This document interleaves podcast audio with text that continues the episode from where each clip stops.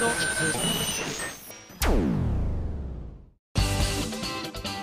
井あさみのシンガーソングゲーマー。皆さんこんにちは。今井あさみの SSG314 回目でございます。そう314といえば3月14日。ホワイトデーと同じ並びですね。そんな記念すべき日ですよ今日は。すいません。5月16日配信でライブのおおよそ20時間ぐらい前みたいなイメージかしら。深くはちょっと考えてないけど今。そんな感じの時間軸ではございますけれども。ねきっと今回のライブは本当に私もワクワクしているので本当ワンダープレイスっていうタイトルがついてるんですが本当ワンダープレイスだなって思うような気分に今なってると思います。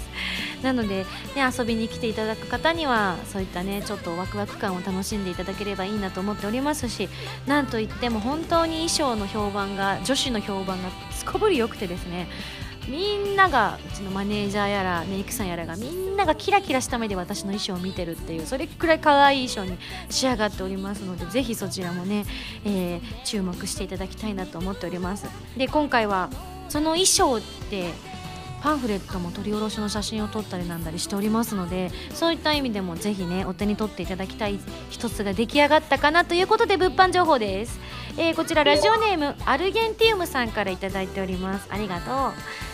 今井さんスタッフの皆さんこんばんは。こんばんは。バースデーライブ反省会の物販情報公開されましたね。今も何を買うか悩み中です。ところで物販情報を見ていて思ったのですがタオルは分からなくはないんですがラバーストラップコードリールスマホケースの画像に今井さんは必要だったんでしょうか？それとなぜ T シャツのところに今井さんが着用した画像を入れなかったのでしょうか？ただ最後にこれだけは言わせてください。物販の今井さんの画像ねねねねね。はいありがとうございます。どうも。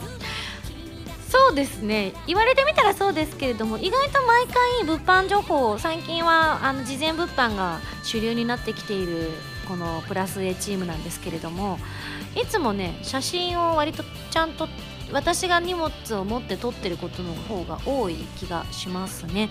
ただ今回は聞いてくださいよ皆さん。ちゃんとメイクしてます。わりかしね過去のライブのグッズの時にはねラジオのついでに撮ったりとかすることが多くてですねあのー、ラジオの時も多少は軽くはしてたりはするんですけれどもまああのちゃんとした写真に耐えうるほどのメイクはしなかったりすることが多いのでおいおい今井すっぴんじゃねえかよっていうツッコミが来てるのも気づいています。まあスルーしますけど。っていうことが多い中ちゃんとメイクをした写真を撮ってくださったので個人的にはホクホクという感じなんですけれどもそれよりも何よりも私はすごいあとちょっとで恥をかくところでしたね。今回物販情報がババーンと上がってまあ、あのスタッフさん同士でやり取りをずっとされていらっしゃったりとかするのは私はま横目でちらっと見る程度で、まあ、よっぽどのことがない限りは口を出すことはないんですけれどもただ私も物販の写真が上がったのが見たかったので見てみようと思ってピピッつってそれこそ SSG のアカウントとかが物販情報出ましたよってツイートしてくださったりとかしたのを見てですねパッと見に行くわけですよ。どう？上がってる？と思って見た時に知ってた分もあったからなんかゆっくり見なかったんですよ上から順番に。なんとなくこうバッという印象だけで見てしまった結果あの後半の方でですね何だったかよく覚えてないんですけれどもなんか誤色があってなんか米印があってミンゴスはカッコ RY みたいな感じでなんて言ってあ文字化けしてる!と思ってこれは皆さんにお伝えせねばって思ったんですよスタッフの皆さんでも気が付いたのが結構深夜だったのであでも今メールしたらご迷惑かなと思って明日連絡しようみたいな。でそのまま忘れちゃったんですよ私言うの。それがしばらく経ってからもう一度見に行った時にはっっていうあのギャグだったんですねあれね。その前のやつにね米印で「ミンゴスはついてきませんミンゴスはついてきませんミンゴスはっていう。危うくねメールを送っていたら恥ずかしい思いをするところでしたねきっとね。送らなくてよかったって思った京子の頃。まあそんな物販事前物販もそうですけれども当日物販でしか売らないものもあったりしますのでぜひそちらもですねあの購買の対象にしていただければ嬉しいななんて思っております。ちなみに毎日ミンゴスはつくのかって聞かれるんですって。毎回か。えー、そうなの？あそうなんだって毎回 SSG のアカウントとかに皆さんからあの私がこうピッて傘とかもそうだったんですけど私が持ってタオルとかね T シャツとかこう当てたりとかしたのをあげると「ミンゴスはついてくるんですか?」って必ず聞かれるんですってだから注意が来て今回は事前に「ミンゴスはついてきませんミンゴスはついてきません」って言ったんだけど多分書いてる本人が一番分かってるよっていう思いが最後の一行に出たんですよね。ミンゴスはあや私がもし誤植だってメールしてたらどう対応しました？すいませんって謝ったそうです。よかった送らなくて。恥ずかしいって思うとこでしたね。まあそんな誕生日私の誕生日なんですけれども、えー、こちらハンドルネーム鳥里さんからいただきました。ありがとう。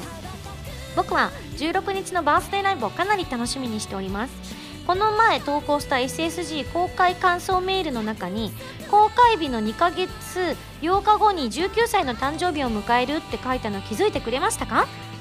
その日はちょうど5月16日でありミンゴスの誕生日と同じ日にあたります。ごめんね全然気づかなかった。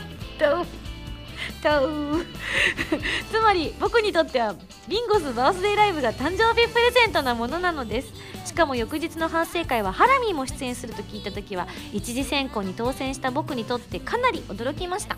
そんな反省会とのハラミンゴスのトークも楽しみですが当日どんなライブになるかちょこっとだけでもいいから教えてください。ということであのわざわざですね豊里さん私が疑うと思ったのかあの日本国の旅券をですね写真に撮ってあの LINE を引いて送ってくださってます。ねありがとうございます。あの私のところには、まあ、あのちゃんとね他の大事なところは見えないようにはなんて塗りつぶしてあるので大丈夫ですご安心ください。悪用したりはしませんから。あできませんから。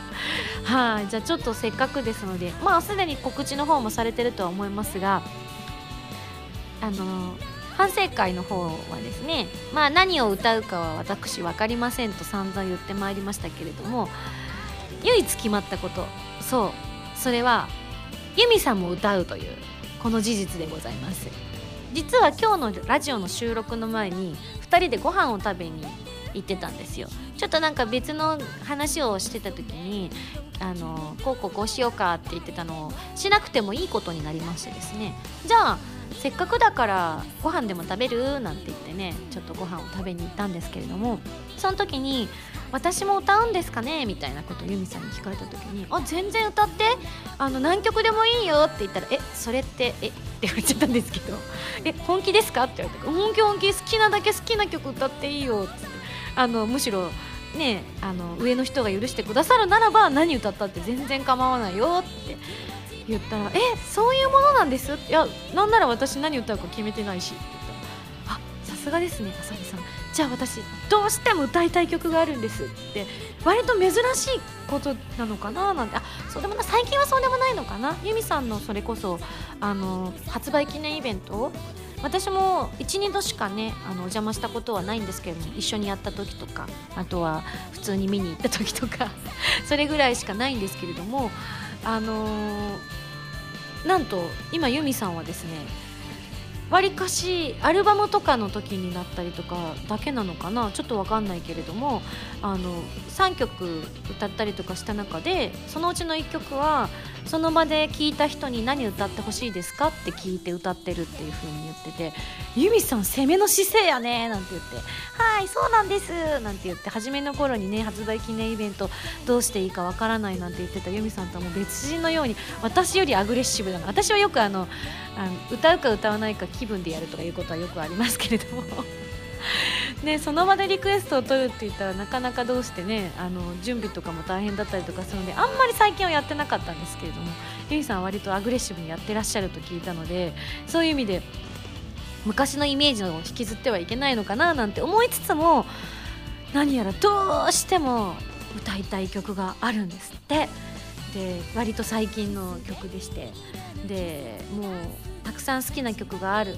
由美さんね本当にご自分の曲を本当に愛してらっしゃって私ももちろんそうですけれども本当に顔に由美さんは出やすいのでこの曲好きなんですっていうのがね聞かなくても大体分かっちゃうぐらいきっと好きなんだろうなって思うことがよくあるんですけどそれぐらい一生懸命ねどの曲も作ってるんだなっていうのを見てほっこりするんですけれどもあ過去一番キラキラした目で言ってましたねこの曲好きってもうもちろん毎度毎度言ってるんで記録を更新してるだけの話なんですけれども。そういう意味ではなんかすごくアグレッシブだったのでじゃあその曲全然歌ってよなんて言ってね言ったりもしてたのでその曲を歌うやもしれませんよ。初反省会の方でね。ね楽しみ。そういう意味で。で内容はどうするんですか？なんて聞かれて。全然決めてないので。うーんそうだな。まあ、私が反省することがあれば反省するよ。反省することがないのに反省会ってつけちゃったからダダをこねる可能性もあるね。って言ったら ゆいさんが「分かりました!」って言ってくれました。さすがですね。このあうんの呼吸じゃあなんとなくそういう感じですねって言ったからうんなんとなくそんな感じみたいな感じでやりたいと思います。まあポイントは私が反省をするほどの出来事があるかどうか。ただその一点にかかってると思います。さあ次。ラジオネームエナトリ不足さんからです。ありがとう。会員番号1139番、えー、突然ですがえ？わあそうなのか花園ゆきちゃんの声としてミンゴスも携わっている月歌、え、シリーズがスマートフォンアプリになりましたよ。えー、月のプロのみんなと遊べるアプリということでもちろん花園ゆきちゃんをはじめ女神候補生たちも登場しているんです。以前さとりなさんが佐藤里奈ちゃんが SSG にいらしてましたがさとりなさん演じる寺瀬ゆのさんをはじめ女神候補生たちの CD も次々と続々とリリースされています。リンゴスはじめ他の声優さんたちもいつか月歌のイベントなどでキャラソンを披露していただけたらなという期待を抱いています。そのためには月歌さらに盛り上げていかねばということで一ファンとしてこれからも応援していきますね。取り急ぎご報告までといただきました。なんかねそんな噂は聞いていたんですが新録とかがあったわけではなかったのでいつから始まるのかとかよく分かってなかったんですけれどもそうなんですね。い本当に私も園ゆきちゃん大好きなのでぜひぜひこれは皆さん応援していただきたいですね。うんなんか全然新曲撮ってくれって言われたらね全然歌うのになみたいな。うんまた不思議なご縁でね私はゆきちゃんは1月生まれということで1月の発売なんですけれども一緒の1月発売だった鳥海浩介さんが一緒にね男性キャラクターを演じてらっしゃるんですけれども鳥海さんと私5月16日誕生日一緒なんですよ。なのでなんか不思議なご縁をね感じつつということなのでぜひそういった機会があったら嬉しいななんて思っております。はいそして最後。ハンドルネーム ZNT さん会員番号370番の方から頂いております。ありがとう、えー、この間ボーナス出たからおごってやると先輩に誘われ夜の街へと連れて行かれました。その日は金曜日だったので本音を言えば家でゆっくり SSG を聞いていたかったのですがただ酒飲めるならまあいいかとホイホイついていくとそこはなんと先輩がよく言っているらしいキャバクラでした。これも社会経験の一つだからと納得しづらい理由を言われながらも席に着いた女の子と話していると妙なことを言うのです。それはどうにも僕が高校の同級生に似ているとのこと、まあ、女の子がそう言うんですね。まあ特徴がないのが特徴と言えるくらい地味な僕だからいくらでも似た人はいるだろうと思いながらその似ているという同級生の話を詳しく聞いてみました。すると高校が私立高校だったこと野球部だったこと進学コースだったことなどなどその同級生の話は僕自身にも当てはまることでした。さすがに怖くなったので答え合わせのつもりでその子の名前を聞いてみたらああそう A 僕のことでした。ああ恥ずかしながら高校時代は友人とりわけ女の子の知り合いはほとんどいなかったのですがキャバクラの女の子は、え一度だけ一緒にカラオケに行ったことのある子でした。気づけよ。バカバカ恋が生まれたかもしれないのに世の中って意外に狭いとびっくりしました。こんなことってあるんですね。というね。すごいね。なんか複雑なのか同郷の話で盛り上がるのかねちょっと分かりませんけれどもどうだったんでしょうかね。すごい。いやでもちょっとそれは運命だと思うから運命感じちゃっていいんじゃないかしら。なんてね。はいなんか続報がありましたらお待ちしております。というわけで皆さん本当にたくさんのメールいただいたんですけれども、えー、オープニングはこの辺りで。それでは次のコーナーです。どうぞ。カルトイムこのコーナーはリスナーさんから出題される今休みに関するカルトな問題を今休みが答えていくというコーナーです。早速カルタイムレベル1ハンドルネームアニキンさんからの問題です。朝起きたら今井さんの手がコントローラーになっていました。最初に何をする？右的なことだよね。あ右右ちょっと違うか。うんコントローラーになっていました。あエアコンをつける。コントローラー。エアコンのコントローラー。リモコンっていうか。まあいいか。カルト M レベル2ハンドルネームお米大好きさんからの問題です。たこ焼き屋さんの一日店長を務めることになったミンゴス。ミンゴス店長が考えた新メニューは？うーん。うーん。でもなオーソドックスなやつが一番好きなんだよな。あ生地の中にからしを練り込んだたこ焼きが食べたい。なんか上からマヨネーズからしマヨネーズかけますか？とかよく言われるけどもうすでに生地にちょっとピリッとからしが練り込んである。美味しそくないですか？カルテームレベル 3SSG 会員ナンバー1979番ハンドルネームリオさんからの問題です。ん？満天星。これを何と読む？私の歌の満天星ですよ。ん満天星じゃないですよ。いやいや、満天星ですよ。何を言っているのかさっぱり意味がわかりません。あ、注釈がついている。知らなかったのですが、満天星と書いて、ドウダンツツジという花の名前になっていたんですね。小さな花が満天の星々のようだったことからこの漢字になったんだとか。満天星という曲にも花の名を冠したアレンジがありましたね。あさみさんや浜田さんはこれをご存知だったのでしょうか？なるほどね。私は金木犀にしちゃったな。ツツジの歌だったんだね。これは聞かなかったことにさせていただいてもいいかな？うんうん。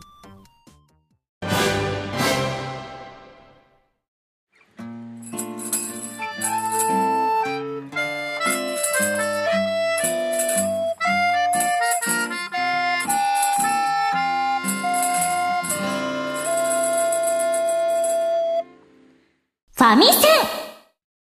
このコーナーはファミツー .com 編集部から派遣された謎の司令官みおちゃんがおすすめするゲームを真のゲーマーを目指す私今井あさみが実際にプレイして紹介するコーナーです先週ファミセンお休みしていたので前々回の指令書に書いてあったゲームなんですがサイゲームズさんから配信中の iOS、Android 用ソフト絶対フォント感ということで予告動画の方も公開されておりますけれども、えーどんなゲームかというのはもう一目瞭然だったんですがえー文字の書体を表すフォントを題材にしたゲームということで25文字の中から1つだけ違うフォントの文字を探す間違い探しやフォントを覚えて3択から1つを選ぶ覚えて当ててクイズ。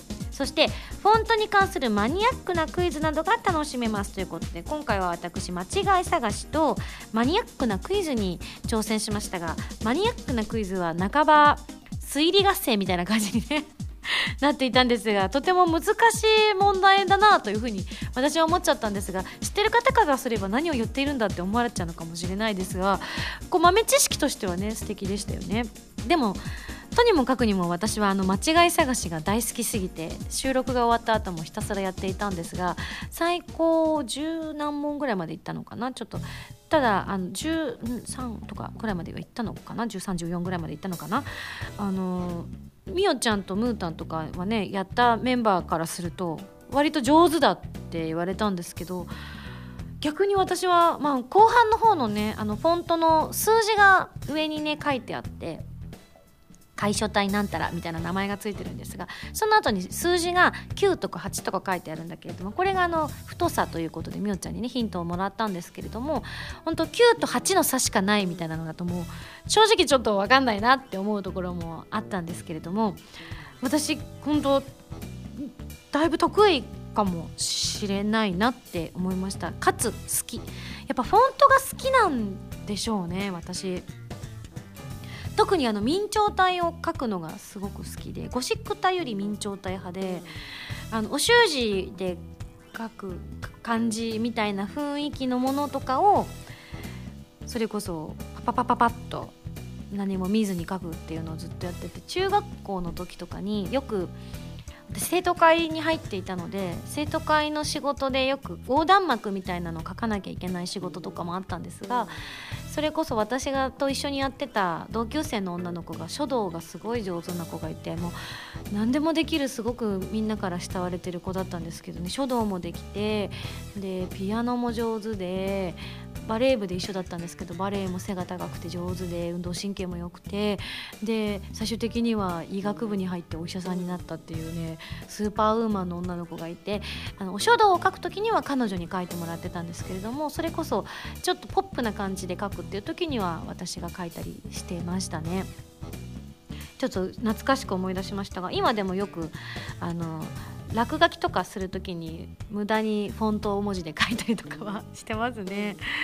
うんえー、ちなみに雑誌や新聞ウェブやなどでありとあらゆる場面でフォントが使われているということであの職業柄編集者もそうですがデザイナーさんという職業の方が特に、えー、挑戦されているように感じるというふうに、えー、そんなようなゲームということなのでぜひねこれ一般の方でも面白いと思います。なんかやってるうちにすごくこの文字好きだなみたいな文字が絶対的に出てくるはずなのでねそういったのをねちょっと探してみるのもいいのかいいのかななんて思いました。テレビとかでも話題になってたみたいですよ。えちなみにフォントを見分けられると新聞のフォントを見ただけで新聞社がわかるらしいです。でもわかるかも。うち多分物心ついた頃とかは読売を取ってたのかな？だったんですけど中高生ぐらいになってからは確か朝日をと2社ぐらい取ってたんですよね。産経と朝日を多分親が取ってたんですけど、まあ、好き好んで読んでたわけじゃないですけれどもまああればテレビ欄とかもそうですけどまあちょっとパラパラめくってみるみたいなことを夕方家に帰ってきた後とかに読んだりはしてましたけどその程度の馴染みだったけどやっぱり今でもその新聞見るとあこれが私が馴染んでた新聞だなっていう感覚はありますもんね。どの文字かって言われるとちょっとさすがにクイズ出されても分かんないとは思うんですけども感覚の問題かもしれないですね。ちなみにあのそれこそ私が幼稚園とか幼稚園入る前ぐらいの頃にはですね今池はしょっちゅうあの撮ってる新聞が実は顔コロコロ変わってたんですよ。なんでかというとですね社交的であった私今井あさみとですね多分兄もや時々やってたんじゃないかなって思うんですけどあのピンポンって来るじゃないですか。でもちろんオートロックなんかついてるような家じゃなかったのであのホイホイ出て仲良く喋っちゃうんですよね。でもうもらってきちゃうんですよティッシュとかを。でそうすると母としてはもう逃げ場がないわけですよ。もういらないとは言えないみたいなのでそういうのでよくしょっちゅう新聞を買いさせられてたのをね今思い出すと悪いなと思うんですが 迷惑をかけたなと思います。はいそんな思い出もねちょっと蘇ってきましたけれども本当に私これちょっとダウンロードしてひたすら間違い探しを延々とやっていたいですね。一体慣れてきたらいくつまでいけるんでしょうか。というわけでぜひ皆さんも挑戦してみていただきたいと思います。これはもちろん無料でダウンロードできますのでサイゲームさんから配信中の iOS、Android 用ソフト絶対フォント感。こちらダウンロードしてみて遊んでみてください。さて来週の指令書を開封します。じゃじゃん。指令書ミンゴさん、こんにちは。こんにちは。次回は、押すなよ絶対に押すなよと、某芸人さんのようなゲームを取り上げます。そのタイトルは、Please don't touch anything 触らないでよお願いよってことですね。押すなよ押すなよ本当だ。えー、どんなゲームだかわからないと思いますが えこれはあれじゃないんですか？どうぞどうぞゲームじゃないんですか？違うんですか？詳しい内容は遊んでみてのお楽しみ。それでは頑張ってね謎の司令官みおちゃんよりということで。最近は本当にねいろんな持ちネタが増えてらっしゃってねドーンってやったらフーってみんながねなるとかもしくは喧嘩してるうちにブチューってチューしちゃうとかそういうゲームだったりするんですかね。あと最近お気に入りはあのあの喧嘩して和解して肩組んで歌うっていうあれかもしれないですね。それでは来週のファミセンは「Please Don't Touch Anything」に大決定。以上ファミセンのコーナーでした。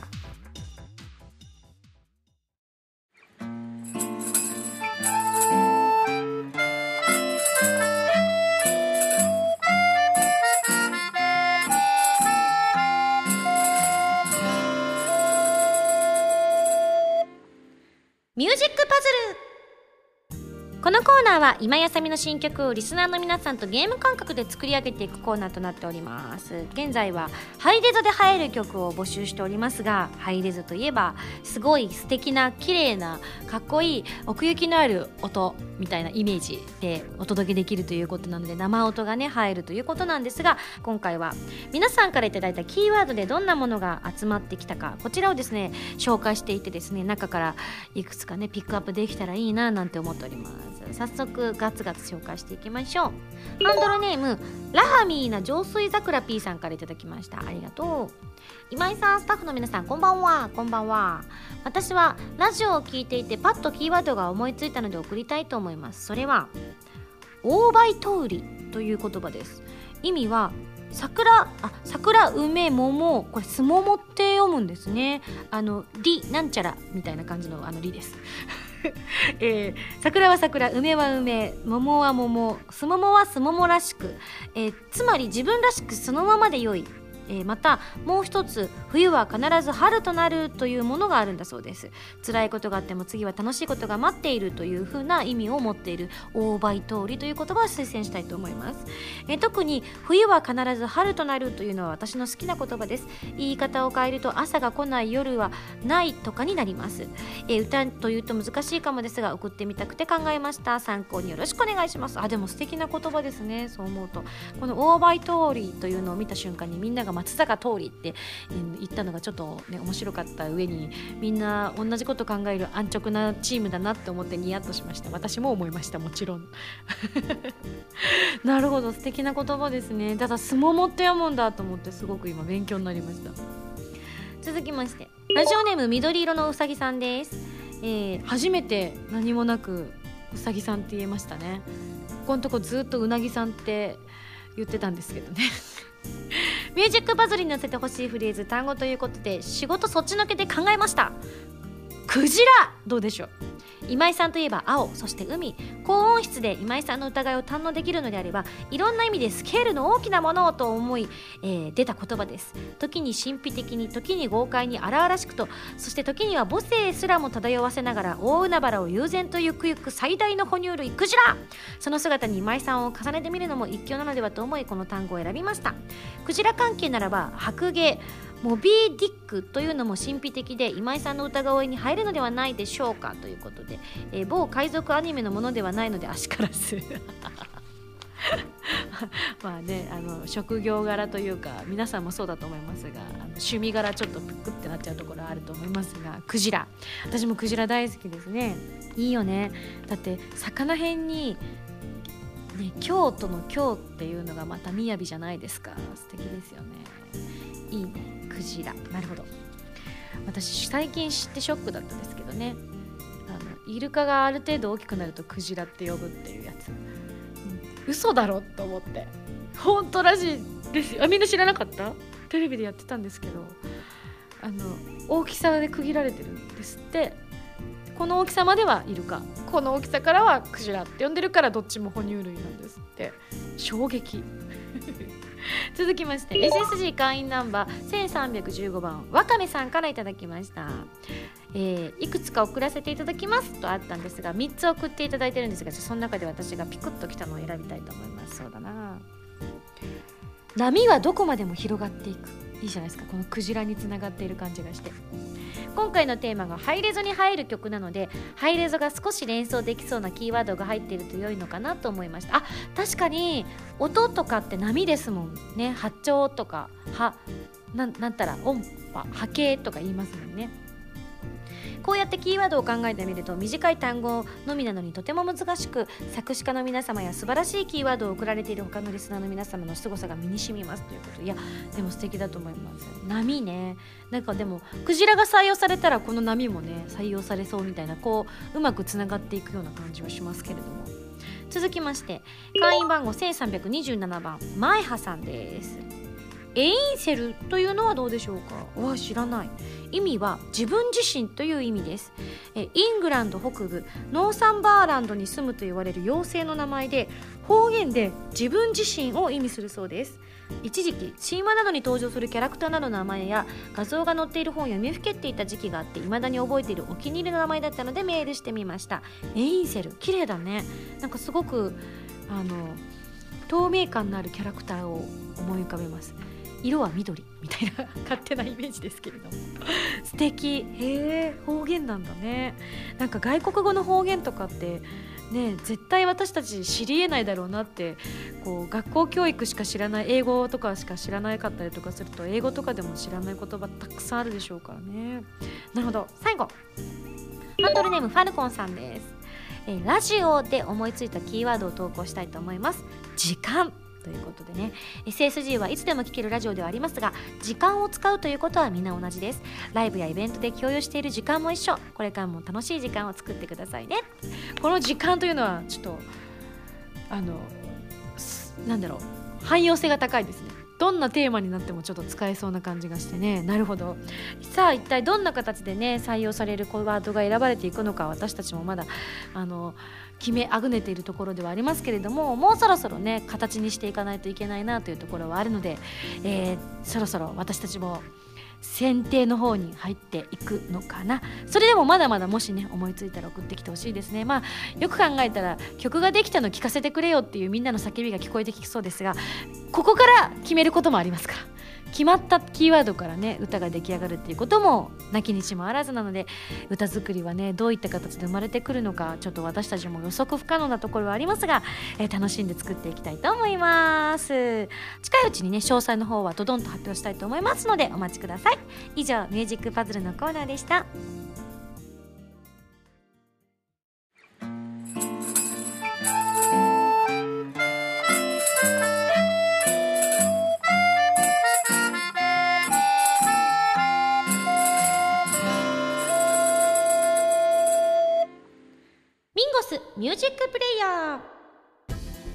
ナーは私の新曲などを皆さんにお届けしていく視聴コーナーでございます。今回はなんと6月3日に発売される15枚目のシングル「朝焼けのスターマイン」からテレビアニメ「プラスティックメモリーズ」のエンディングテーマになっている「朝焼けのスターマイン」をご紹介していこうと思っております。それでは聴いてください「朝焼けのスターマイン」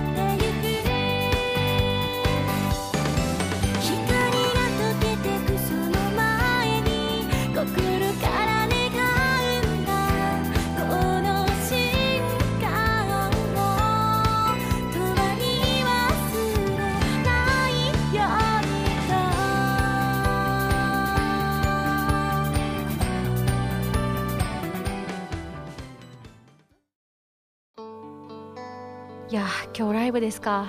楽しみだな。今実はラジオを撮っている最中にですねあの今回参加してくれているダンサーのかおるちゃんが顔を覗かせてくれたんですよ、ね、よく考えたら出てもらえばよかったですね。大失敗。あの靴をねあの取りに来てくださったんですよ。今回あの使う靴が私靴は結構注文の多い人でしてあの大抵の靴が痛いいうことが多くて靴だけはよく自分で探すことが多いんですね。衣装さんとかにお願いしたりとかしていても。だけどイメージだけ聞いてじゃあそれにだよあの合うやつを探してきますっていう風にやることが多いんですけれどもそれも相まって今回自分でライブで歌うってなると痛いと困るからということであのやっぱ集中もできないので痛くない靴を探しに行った時にあのかおりちゃんの靴も実はちょっといろんな事情でですねあれ？これ私が探した方がいいんじゃないだろうかって勝手に思っちゃったわけなんですよ。まだ全然相談もしてなかったんですけれども。で靴をこれにしようと思うんですがいろいろこういう事情でどうしたらいいですかね？と衣装さんやねプロデューサーに相談した結果あの私がそれじゃあこれを購入しておきますということになりまして。で今現場に持ってきていたんですね。でお渡ししてじゃああの本番までに慣れときますねって言ってねさっそうと帰っていったんですが本当に失敗した。喋ってもらえばよかった。まあでもまたライブでねあの今忙しいと思うのでライブ前のお稽古がきっと私なんかよりも全然大変だと思うので本当申し訳ない。なので私も一視聴者感覚で視聴者違うな。あのお客さん感覚でかおりちゃんたちの舞台も楽しみにしたいなとは思っているんですけれども。はい。そんなこんなの今状況でございました。それではここで皆さんにお知らせです。2015年6月3日に15枚目のシングルが発売されます。タイトルは「朝焼けのスターマイン」表題曲はテレビアニメ「プラスティックメモリーズ」のエンディングでその他プレイステーションビータ用ソフト「白衣性愛情依存症オープニングテーマサニープレイスト」プレイステーションビータ用ソフト「黒金怪奇譚千夜一夜」オープニングテーマ「黒金」を収録しています。ぜひまだまだご予約お待ちしています。そして16枚目のシングル映画「コープスパーティー」の主題歌「バビロンビフォーザデイブレイクが7月22日に発売されます。DVD 付き版と通常版があり予約特典の B2 ポスターなどもありますので早めの予約をお願いいたします。ちなみについ先日 PV の方も撮ってきました。というか撮ると思います。近々撮ります。という感じですがライブ前なんですがねこういった慌ただしい感じにはなってますがこの慌ただしい感じをまた私も楽しんでいる状態なのではい今日のライブ本当に、えー、私もワンダーな感じで素敵な場所にしていきたいななんて思ってます。当日券なんかもきっとねご用意は必ずしているかと思いますので思い立って行ってみようなんていう方がいたら是非、え、場所はですね豊洲ピット。というところです。なのでぜひ遊びに来てください。番組では皆さんからのメールを募集しております。ふつおたや MMP など各コーナー宛てに送ってください。宛先は SSG のホームページに書いてあるアドレスから題名に書くコーナータイトルを本文にハンドルネームとお名前を書いて送ってきてくださいね。次回の配信は2015年5月23日土曜日となっています。それではまた来週土曜日に一緒に SSG しちゃいましょう。お相手は今やさみでした。バイバイ。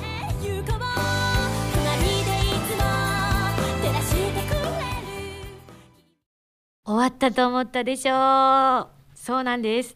誕生日記念アンコールお便りコーナー。そう。誕生日なんです今日。で私知ってたんです。SSG のスタッフさんが5月ふんちゃら日までに誕生日メール送ってって書いてるのを私も見ましてですね。ああきっと誕生日会なんだなっていうのは理解はしていたんですが本当に多くの方からメールいただきました。なのでもうできる限り時間の許す限り時間が来たらピッピッピって言ってください。それまで読み続けたいと思います。ラジオネームティーマコさんから頂いております。今井さんこんばんは。こんばんは。そしてお誕生日おめでとうございます。ありがとう。今年もまた素敵な1年になりますことをお祈りしております。本日開催されるバースデーライブ新しい試み満載とのことでどんなライブになるのかとても楽しみです。ありがとう。えー、そしてハンドルネームのっぴき。ならないさんから頂いております。今井さんお誕生日おめでとうございます。ありがとう。今年初めてメールを送りました。もうすぐバースデーライブが開催されますが体調の方は万全でしょうか？バッチシです。私は土曜日が仕事なので行けませんが応援しています。ありがとう。頑張るよ。そしてえー、ペンネーム遅刻は食パンとともにでおなじみサザレさんです。ありがとう。ミンゴスこんばんは。こんばんは。そして遅ればせながら誕生日おめでとうございます。早いわ。今年1年が昨年よりも幸多からんことを具体的には15%くらい幸多からんことを細かいな。さてあさみさんに聞きたいのですがえ過去何度となくやってきたライブで着た衣装毎回ライブごとに新衣装がお目見えするので長い間日の目を見てないのもの多くあると思います。それらの衣装って今はどこにあるんでしょうか？保存されているんでしょうか？それとも廃棄？もし見られるのであれば一気に見られる機会があれば嬉しいなどと思った次第えもう着れない？いや着てくれとは言いませんがまあ着ていただけるのであればそれ以上のことはないわけで着てください。そして見せてください。ちょっと注文が多くなってきてるぞ後半。あのこれねあの毎度毎度結構な悩みででしてねどんどんね衣装も増えていってるんですけれども衣装部屋というのを借りてそこに保管しているんですがそろそろ入らなくなっててでそろそろなんかね処分しなきゃいけない時も来てるんじゃないかっていうところに来てるのを私が拒絶しているという嫌だ嫌だと。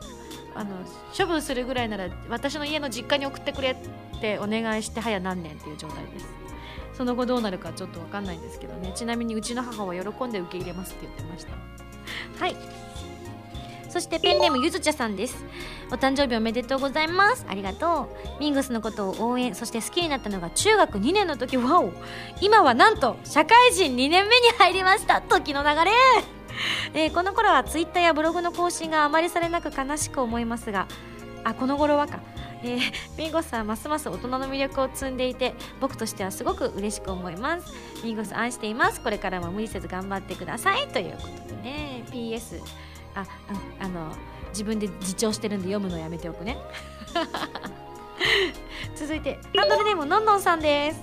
ミンゴスお誕生日。お危ない危ない。言いかけそうになりました。この言葉は今、えー、この放送から数時間後に行われるバースデーライブで直接言いたいと思います。あれ言う言うタイミングあるかな？意外と今回結構ないあれ？あちょっとあの後半の方は言えるかな？言えあのちょっとあの大丈夫ですか？サプライズとか特にないですよね？ないですよね？今ないっていうことを確認できました。あの本当すいません。サプライズはあってもあるとはダメですよ。私はサプライズはライブは許さないって何度も言ってるじゃないですか。時間が読めなくなるから嫌なんです。私はそれまでに時間を調整してるんですから言っといてくださいね、えー、そんなこんな。今までバースデーライブは誕生日の前日や数日後など前後して行われてきたのが今年は当日です。ファンとしても嬉しい思いでいっぱいですと。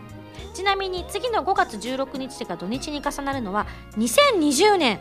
5月16日土曜日。5年後。すごいねなんか。なんかすごい。オリンピックの年だ。え？そこまで生きてるかな私。急に東京オリンピックって言われるとなんかすっごい酒のような気がしてきちゃいますけど。もう5年後なんですね。衝撃です。改めてこうしてバースデーライブを毎年開催してくれるミンゴススタッフの皆様に感謝です。いや私じゃなくて本当スタッフの皆さんなんです。ありがたやありがたや。誕生日でお祝いされる側のミンゴスに感謝するというのも変といえば変なのかもしれませんがそうなんですよ。変なんです。それが率直な気持ちなのです。ありがとう。それを受け止められるようになったよ。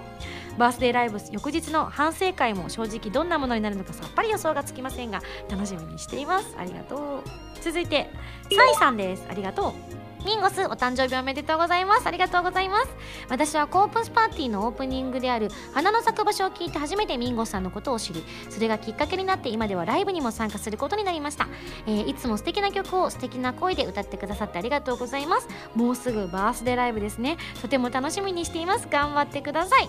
海外のファンよりということで日本語上手。すごいよな。本当こういうのを見ちゃうと私なんで日本語しかまともにできないんだろうってすごく思いますよね。ありがとうございます。本当に嬉しいです。そしてこちらハンドルネームとまこさん。あさみさんお誕生日おめでとうございます。ありがとう。今年はついにお誕生日当日のバースデーライブということで今からワクワクしています。私があさみさんのファンになってから約3年。その間に大学を卒業し社会人となりました。ふとこの数年を振り返ってみるとあの頃はこの曲ばっか聴いていたな。あの時はこれ聴きながら泣いていたななどと。当日の思い出とともにあさみさんの曲が思い浮かんできました。曲とともに記憶された思い出はなんだかその時の感情がより鮮明に残っているような気がしますよね。きっと朝焼けのスターマインもそんな風にアニメを見ている人の心に残っていくんだろうなと思います。嬉しい、えー、これからもいろんな思い出と一緒にあさみさんの歌やお芝居が聴けるようと応援していきますと。ありがとうございます。続きましてハンドルネームせつなさんです。あさみさんこんにちは。こんにちは。お誕生日おめでとうございます。ありがとうございます。アーティスト活動7年目に突入し実写映画コープスパーティーの主題歌地上波アニメプラスティックメモリーズのエンディング。昨年に引き続きシングル2ヶ月連続リリース。兄様ご出演決定などなど。今年も激動の1年になりそうですね。と。あれ？今年7年目に入りました？えっ、ー、とデビューが9年だから10、11、12、13、14、15、6年。6年丸6年やって7年目に入ってるってこと？わなるほどね。そう思うと急になんかファって思いますね。えー、そして5度目となる恒例のバースデーライブ。今年はお誕生日当日の開催というより特別な一日になると思います。翌日の反省会も楽しみにしていますよ。とありがとうございます。そうか。7年目に入っちゃうんですねもう。ひょうですね。続きまして。こちらハンドルネームはたぴーさんです。ありがとう。あさみちゃん38歳の誕生日おめでとう。ありがとう。今年のバースデーライブは祁答院さんが関わっているそうですがコープス張りの下道っぷりに期待しつつ反省会のネタには困らないよねなどと思っている今日この頃いかがお過ごしでしょうか？いや今回の祁答院さんはねコープスの祁答院くんとは違いますよ。ケドちゃんぐらいの空気感ですよ。けどけどみたいな。けどけどっぴーぐらいの感じですよ。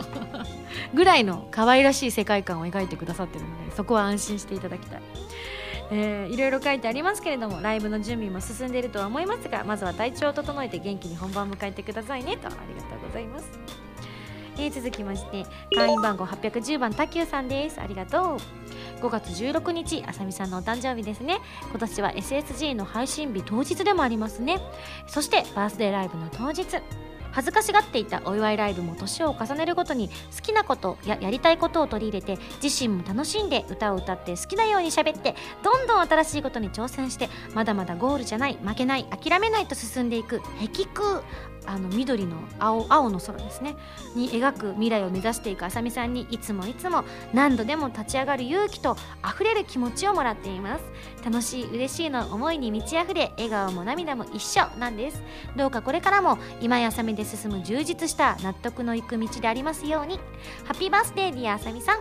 あったかいサニープレイスでプラス A サウンズのワンダープレイスにいざなわれる曲が記す今やさみ奇跡の物語を心から楽しみにしています。あさみさん大好き。というありがとうございます。なんかちょっと歌詞の一節を読んでいるかのようなおめでとうメッセージちょっと照れますね。ドキドキみたいな。続きましてペンネームオーハムさん会員番号106番ということで、えー、5月生まれということでね5月生まれ友達ですね。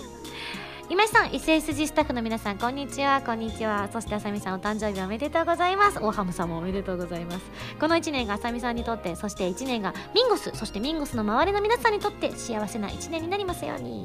今年については久々のアニメタイアップに個人名義での兄様出演などミンゴスの音楽活動にとって大きな転機となりそうな1年になりそうな予感がしますね。なりそうながいっぱいですが。自分も追いかけてきた一ファンとしてますますの活躍を期待していますと。音楽活動といえば SSG でのハイレゾ限定曲も楽しみです。素人の物好きのレベルですが、えー、オーディオ趣味に投資してきた自分としてはいやこういう人の方がすっげえ詳しかったりすごい設備持ってたりするんですよ。曲調はもちろん音質的にもどのようなアプローチの曲が来るのか制作スタッフの尽力にも期待しておりますとね。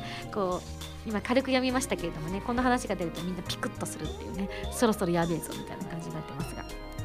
続きましてハンドルネームヒロさんえー、ミンゴさん、こんにちは。こんにちは。そしてお誕生日おめでとうございます。ありがとう。ミンゴさんにとって良い一年になりますように、今年もさらなるご活躍をご期待申し上げます。今度発売される CD 楽しみにしていますと。ありがとうございます。なんか、あの、いろんなね、こう、ジャンルの、ジャンル？書き方のメールを読んでるのも実はですねほんとたくさんいただいたのでもういただいたのをバババババッとシャッフルしてですねあの本当に今上から順番に読んでいるという感じでございますので、え送ってくださった方はねもう本当運次第で読まれる状態になっております。時間の許す限りもうちょっとだな。よし。ハンドルネームぬいこと穴井ゆうまさんから頂いております。ありがとう。今井さんこんばんは。こんばんは。そして誕生日おめでとうございます。こうしてお祝いのメールを送らせていただけることをとても嬉しく思っています。バースデーライブと反省会両日とも参加させていただくのでいっぱいお祝いさせていただきますね。とは言っても今井さんが歌ってるのに見とれているだけなんでしょうけど。とにかく楽しみにしています。と。それではこれからもずっと応援しています。そして今井さんの新しい一年が素敵な一年になることをささやかながら祈っています。とありがとうございます。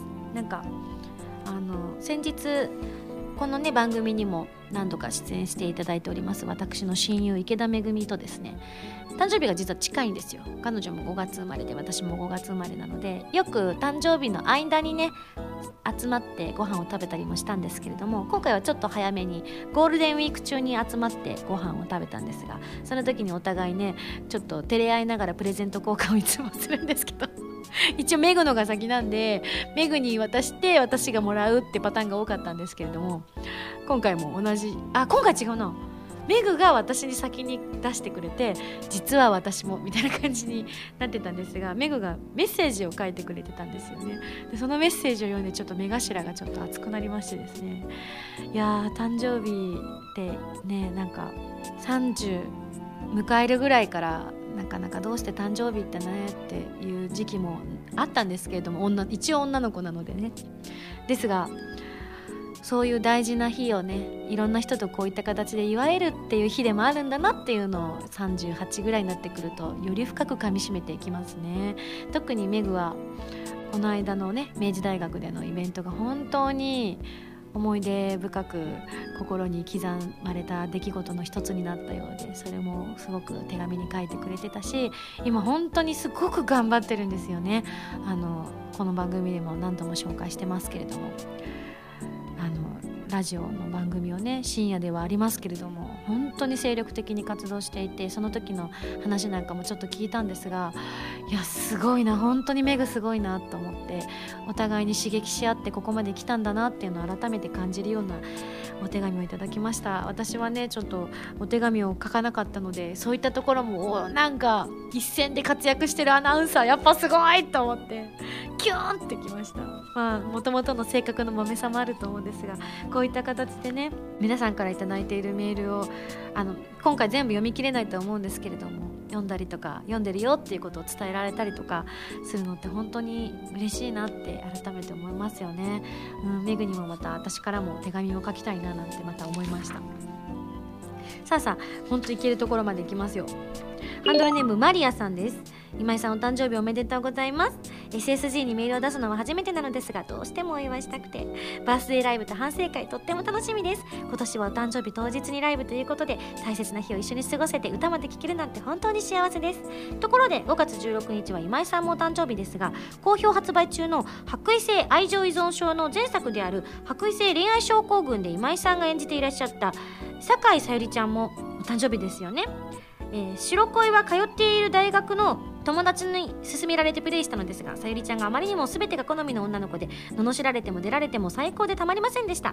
今までプレイしたゲームの中で一番好きなキャラクターですと。そんな大好きなさゆりちゃんと大好きな今井さんが同じ誕生日なので同時にお祝いできて2倍に嬉しいです。改めておめでとうございますと。さゆりちゃんにもよろしくお伝えください。わかりました。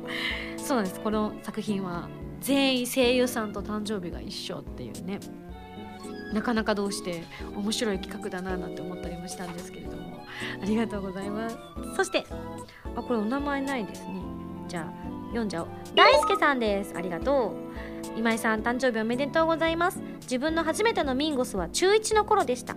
あれからいろいろできることが増えてライブに行き生のミンゴスを見られたり抽選が外れていけないことが多いのですが1回1回がとても楽しくてその1回でたくさん語れちゃいます。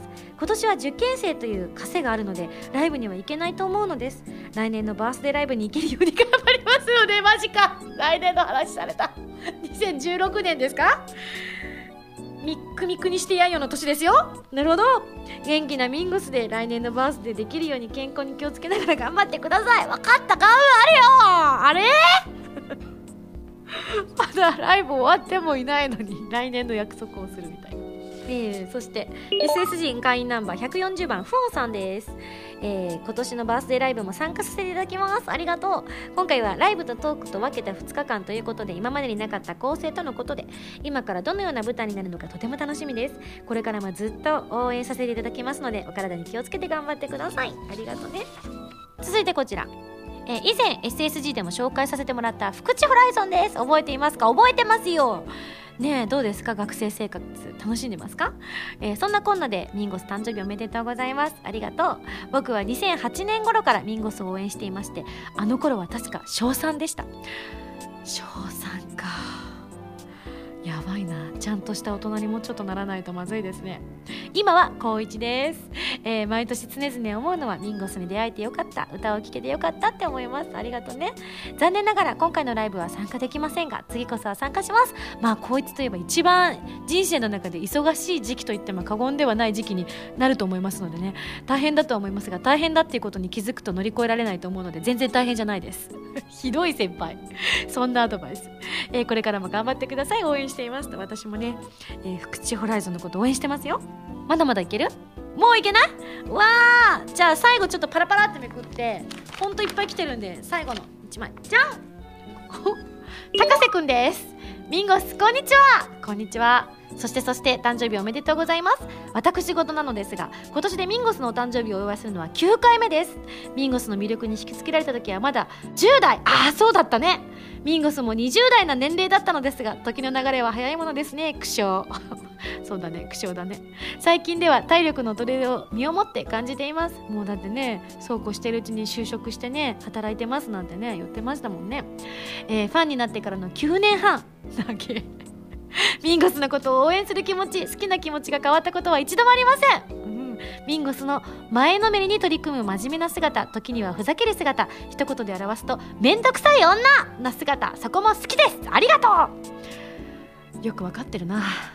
全部含めて魅力だと思っています。これからも引き続き応援していきますのでよろしくお願いします。ではではということで。ね本当にあのパラパラっとめくったんですがあのいわゆる、えー、古くからずっと応援してくださってる方のメールにぶち当たるあたりもねこういった力を持っていらっしゃる方なんでしょうね。本当控えめな方なんですけどもなぜかいつも小さいイベントで顔とかが見えたりとかするとねすごく印象に残っていらっしゃる方だったので本当9年半前の初めて認識した時から私もよく覚えてますけれどもね。うんでもあの頃を知ってらっしゃる方からすると今私がこんな風になるなんてね思ってらっしゃった方は本当にいらっしゃらないんじゃないかなって個人的には思います。なぜならば私が一番持っていないから、ね、そんな中でもねずっと応援してくださってありがとうございます。そしてねあの小学校3年生でこのようなダメな大人を好きだと言ってくれたり ね本当に私はどちらかというと人間が好きですが、まあ、どちらかというと、まあ、女の子がね応援してくれることを好む人間だったりもしていたので嬉しい同性に好かれることは至高だというふうに思っているところもあったので年々女の子のファンも増えそしてもちろん近年それこそあのアニメでもそうですし今回もそうなんですけれどもあの歌を歌ってエンディングを歌わせていただいてから今井さんを知ったよなんて方も本当今でも増えてくださっていて私の活動自体が、うん、無になっていないんだなということを本当に身に染みて感じております。最近はねそれこそさっきさらっと38歳なんて年を言いましたけれどもそうなんです。私38歳になったんです。全然隠す気ないですし38歳に誇りも感じてますが最近はちょっと申し訳ないなっていう気持ちになってくることも増えたんですよね。自分が恥ずかしいとかじゃなくて私はやっぱり声優もやっていて私の倍以上年下の子供のような役を演じることも今でももちろんありますしそろそろ大人の役でもダブルスコアに手が届きそうな年齢になってきてしまってそんな私がその役を演じさせていただいていることをねなんか私が年実年齢を言ってしまいまくっていていいのかなって最近は思うようになってきちゃったんですよね。なのでそろそろ封印してもいい時期なのかなとも思いつつ、うん、まあ今年はさらっと言ってしまったので言っちゃいます。そんなこんなですが楽しく誕生日を迎えられることを本当に嬉しく思っています。ライブに来られない方もですね成功をぜひ祈っててください。17日の反省会が本当の反省会まみれにならないようにぜひ皆さんのパワーをいただけたらと思います。というわけで本当にねたくさんまだまだ本当に分厚く来てるんですけれども全部読めないのが残念ですが目は通させていただきたいと思いますので、えー、今後も私の応援してくださったら嬉しいなと思います。というわけで以上誕生日記念アンコールお便りコーナーでしたそれではまた来週と思ったんですが実はここでお知らせですなんと300回をねこの番組超えておりますが現在314回ということで、えー、300回記念をして何かをしたいニコ生したいですなんて言ってたんですがついに決まりました。そうなんです。5月の30日土曜日に300回突破記念ニコ生というのを開催する運びになりました。やったえー、詳しいことはですね、またおいおいお届けしていきたいと思っておりますので、ぜひニコ生お友達お誘い合わせの上、見に来ていただきたいと思います。というわけで、また来週、バイバイ